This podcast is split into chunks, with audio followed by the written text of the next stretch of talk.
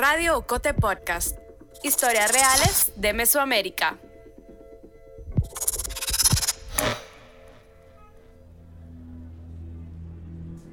Es domingo 9 de abril de 2023. Una niña camina sola por la calle en su pueblo, en Cartago, una ciudad a unos 25 kilómetros de San José, la capital de Costa Rica. Tiene alrededor de 13 años y en los brazos lleva a su hija Keibril, una bebé de meses. En cuestión de segundos todo cambia. Un hombre con el rostro cubierto pasa rápido y le arrebata a la niña. Según la policía, el hombre era el padrastro de la niña y presuntamente su violador.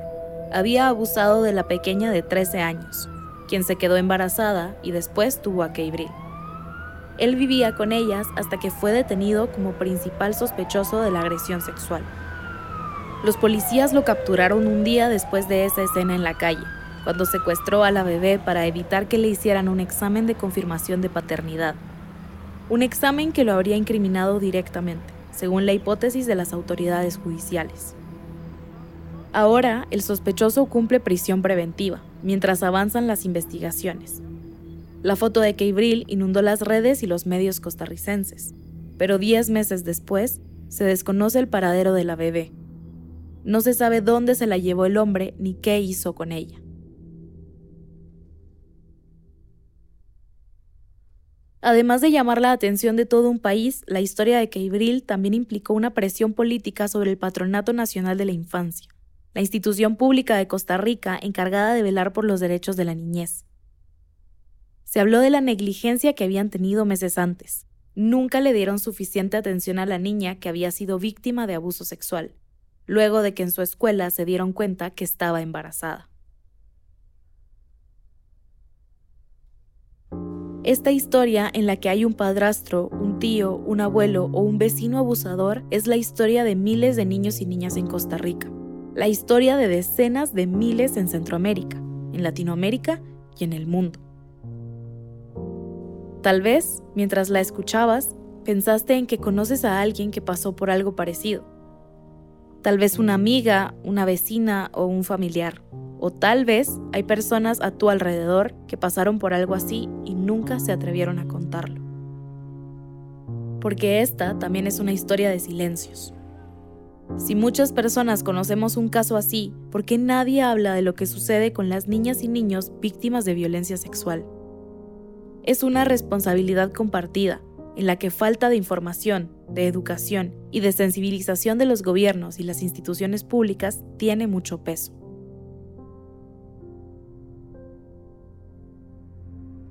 En este podcast, producido por Ocote y parte del especial de Otras Miradas, y si lo hablamos, empezamos a contar cómo la violencia sexual afecta a los niños y niñas y cómo los estados responden ante ello.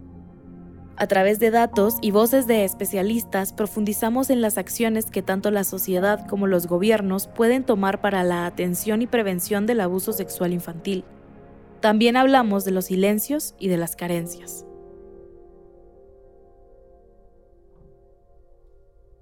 El abuso sexual infantil se considera una de las peores formas de violencia contra la niñez y adolescencia. Según el Fondo de las Naciones Unidas para la Infancia, más conocido como UNICEF, cuando un niño o una niña es abusado, se vulneran sus derechos, a la integridad, a la intimidad, a la privacidad, y principalmente a no ser expuesto a ningún tipo de violencia, abuso, explotación o malos tratos. A nivel mundial no existen datos exactos que muestren esta realidad, pero algunas cifras nos sirven para hacernos una idea del problema. En 2020, la Organización Panamericana de la Salud lanzó un informe sobre la situación de la niñez en la región. Ahí plantearon que, a nivel mundial, uno de cada cinco niñas y niños sufrió algún tipo de abuso sexual. También pudieron estimar que, en América Latina, durante 2019, el 58% de niñas y niños sufrieron abuso sexual, físico o emocional. Tatiana Mejía es vocera del Patronato Nacional de la Infancia, la institución pública de Costa Rica que se encarga de velar por los derechos de la niñez, de la que te hablaba al inicio de este podcast. Acompañan legalmente, promueven leyes y brindan asesorías.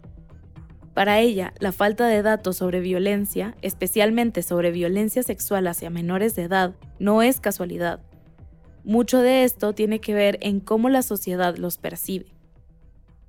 Cuando uno viene viendo el tema de la, de la violencia en general para niños, niñas y adolescentes, uno ve que pues es un proceso histórico, ¿verdad? De larga data, o sea, de la historia de la humanidad, donde nosotros venimos arrastrando un problema en el que los niños y las niñas eh, siguen siendo vistos y vistas como personas de menor categoría. Vemos que es una población sumamente afectada, sobre todo por un tema de diferencias de poder entre una sociedad todavía patriarcal y donde el poder, digamos, principalmente la figura adulta, se sobrepone ante los derechos y las necesidades de las personas menores de edad. Solo en 2023, en Costa Rica, el Servicio de Información del Patronato donde trabaja Tatiana registró casi 3.500 reportes de abusos sexuales contra menores de edad. Algunas de estas denuncias no proceden, y muchas de ellas ni siquiera llegan a recibir condena. En el 2020, el Poder Judicial de Costa Rica registró poco más de 600 sentencias condenatorias. Y después, en la base de un enorme iceberg del que solo vemos la superficie, hay miles de casos en un subregistro que desconocemos. ¿Qué pasa con el abuso sexual? Que el abuso sexual es una forma muy encubierta de violencia todavía hoy, por su dinámica y por sus características.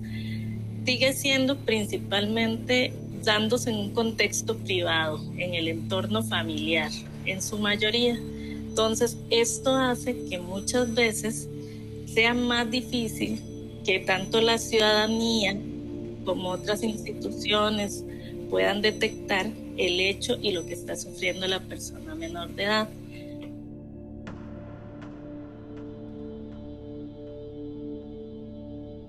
Según Save the Children España, en 8 de cada 10 casos de abusos sexuales contra la infancia, el agresor es una persona del entorno familiar o conocido, como le sucedió a la niña de la historia que escuchaste al inicio del podcast. Esto hace que sea más difícil denunciar a los agresores o incluso identificar las secuelas físicas y los cambios de comportamiento que sufren los niños y las niñas luego de ser abusados. Cristina San Juan, investigadora de Save the Children, lo explica.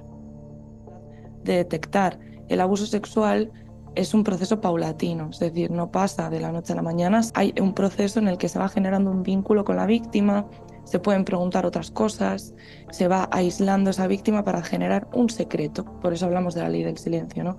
Un secreto que los niños y las niñas víctimas no pueden compartir con su entorno porque el abusador también mediante el engaño, la coacción, genera esa preocupación en la víctima de que algo malo va a pasar, ¿no? Y si tenemos en cuenta que eh, casi la mitad... Patricia Villavicencio, psicóloga y especialista en niñez, coincide con lo que dice Cristina. Es por ese vínculo y cercanía que el abusador tiene con la víctima que muchas veces se guarda un secreto. El secreto suele ser algún indicador que me puede a mí dar la idea de que puedo seguir explorando. Pregunto de manera general si ese secreto tiene que ver con algo que sientes y qué, qué tipo de emoción el hecho de guardar este tipo de secretos es algo que preocupa, especialmente cuando en el abuso sexual no hay secuelas físicas. Tenemos que atender muy bien a otros indicadores como puede ser el aislamiento, la culpa o la vergüenza, el rechazo al propio cuerpo, la baja autoestima, de que nos tiene que llamar la atención de que algo está pasando. Un abuso sexual también puede afectar en las relaciones y toma de decisiones de la persona que es abusada. Los niños y las niñas pueden solventar estas dificultades con ayuda de especialistas de la salud mental. Pero, ¿cuántas de las víctimas tienen acceso a esto? ¿Quién se hace cargo de atenderlos? En Guatemala es el Ministerio de Salud quien debe facilitar estos servicios de salud física y mental a las víctimas de abuso, pero no cuenta con suficientes psicólogos. Apenas hay 380 en todo el sistema, 3 por cada 100.000 habitantes. Oquendo Reyes, representante legal de la Asociación Nacional contra el Maltrato Infantil en Guatemala, o como se le conoce por sus siglas, CONACMI, explica que la poca cobertura del Ministerio de Salud afecta a las personas que viven más lejos de las cabeceras departamentales.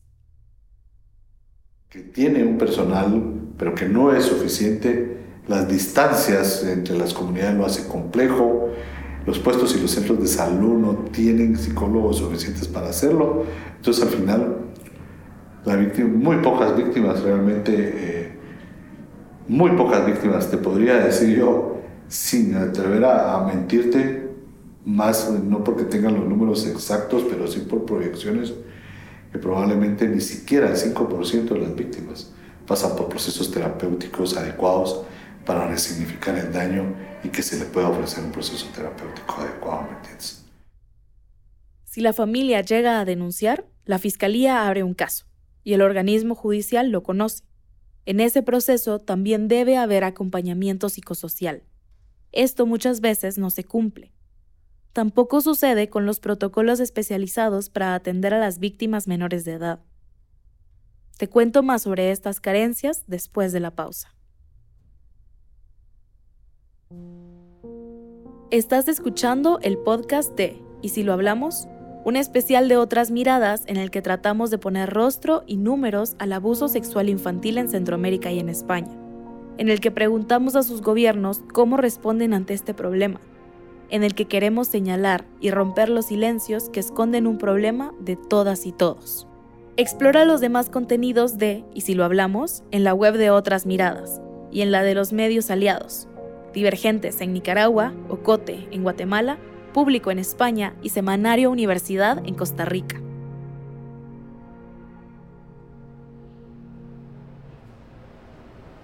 En el Hospital Regional de Quetzaltenango, un departamento de Guatemala a unos 200 kilómetros de la capital del país, Jimena, una niña de 6 años, está ingresada. Ana, su mamá, la acompaña. Los médicos del Instituto Nacional de Ciencias Forenses que revisaron a Jimena le traen malas noticias. Las pruebas son contundentes y no queda una sola duda de lo que había sucedido a la niña. Su hija fue víctima de abuso sexual. El agresor fue su abuelo paterno.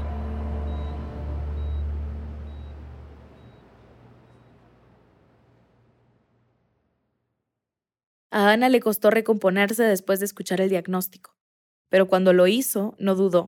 Fue al Ministerio Público a presentar una denuncia en contra de su suegro. Pero el proceso no avanzó tan rápido como le hubiera gustado. Jimena quedó en shock y con secuelas físicas y emocionales. Se convirtió en una niña con dificultades para socializar. Las instituciones públicas no la apoyaron lo suficiente. No recibió terapia psicológica gratuita, así que Ana optó por un servicio privado.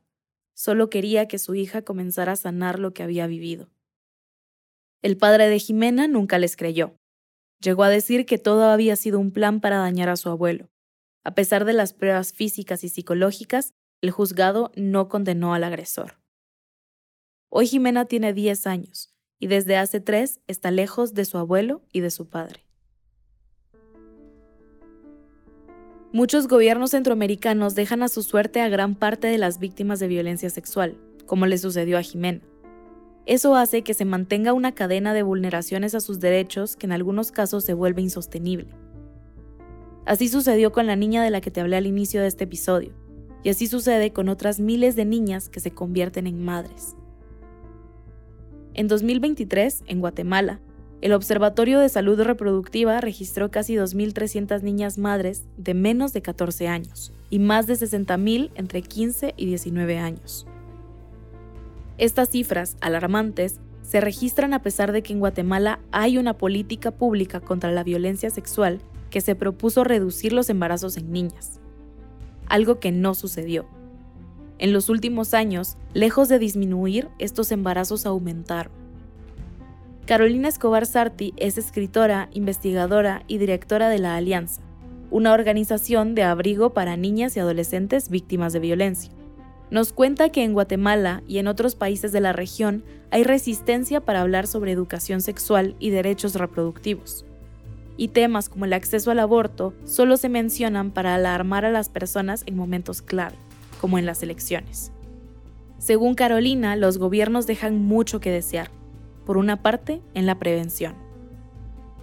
Cuando tenemos números tan altos y falta de servicios, acceso a oportunidades, eh, educación, y vemos que no hay respuesta, podemos saber que la prevención está no está siendo trabajada. Yo no veo ninguna campaña, pero más allá de una campaña no veo que haya información del Estado continua y alrededor de la violencia sexual.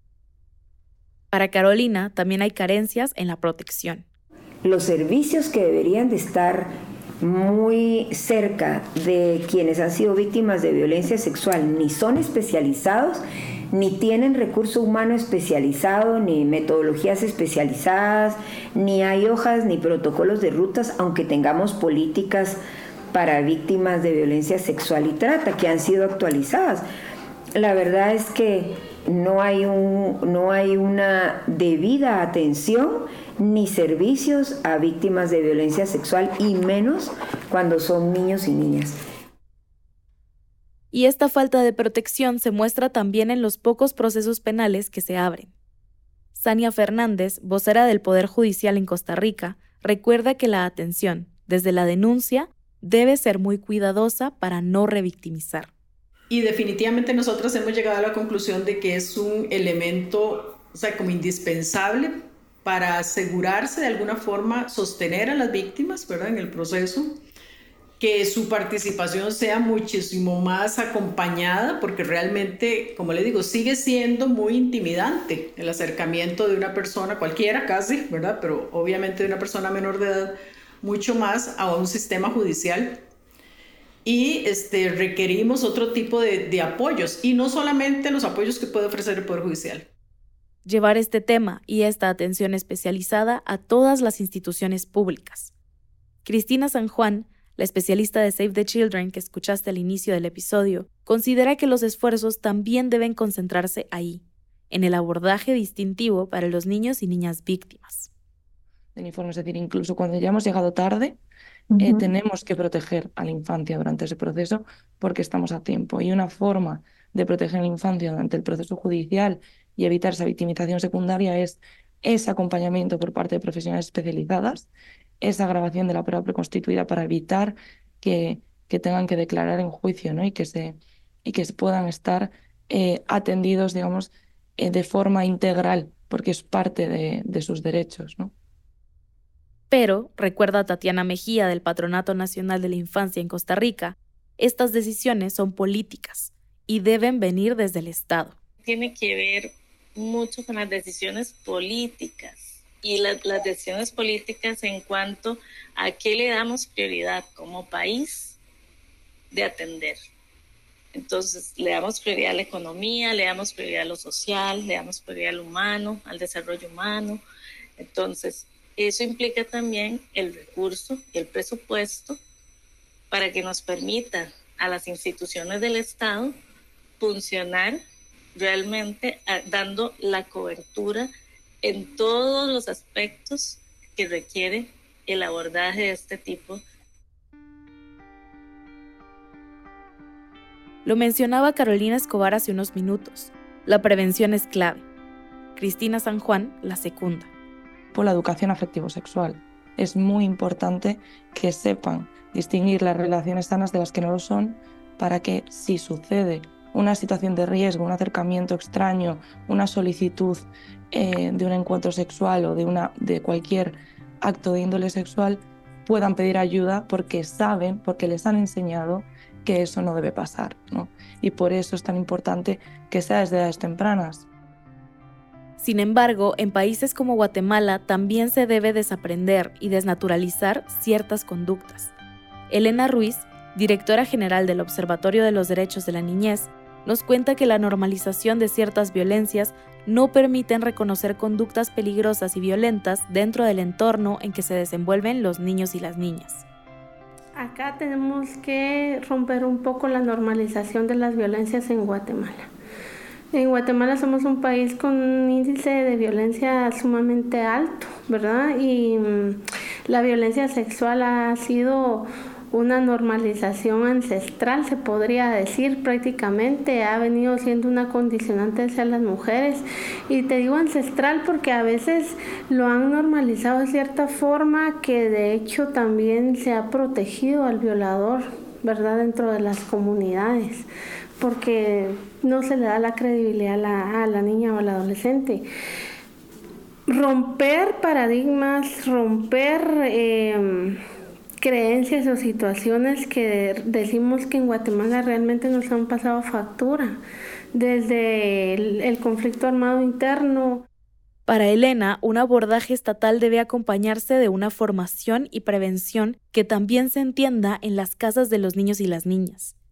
Porque los agresores, en su mayoría, recordemos, se encuentran dentro de estos espacios que deberían ser seguros. Si se continúa normalizando conductas machistas, por ejemplo, será más difícil identificar posibles abusos.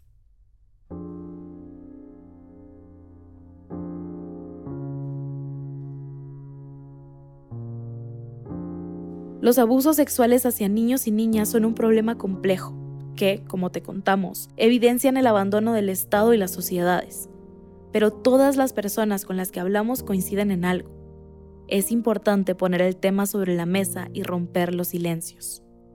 Solo hay un modo de entender la magnitud del problema y de que, realmente, nos concierne a todas y todos. Las soluciones contra el silencio empiezan por hablar. ¿Y si lo hablamos?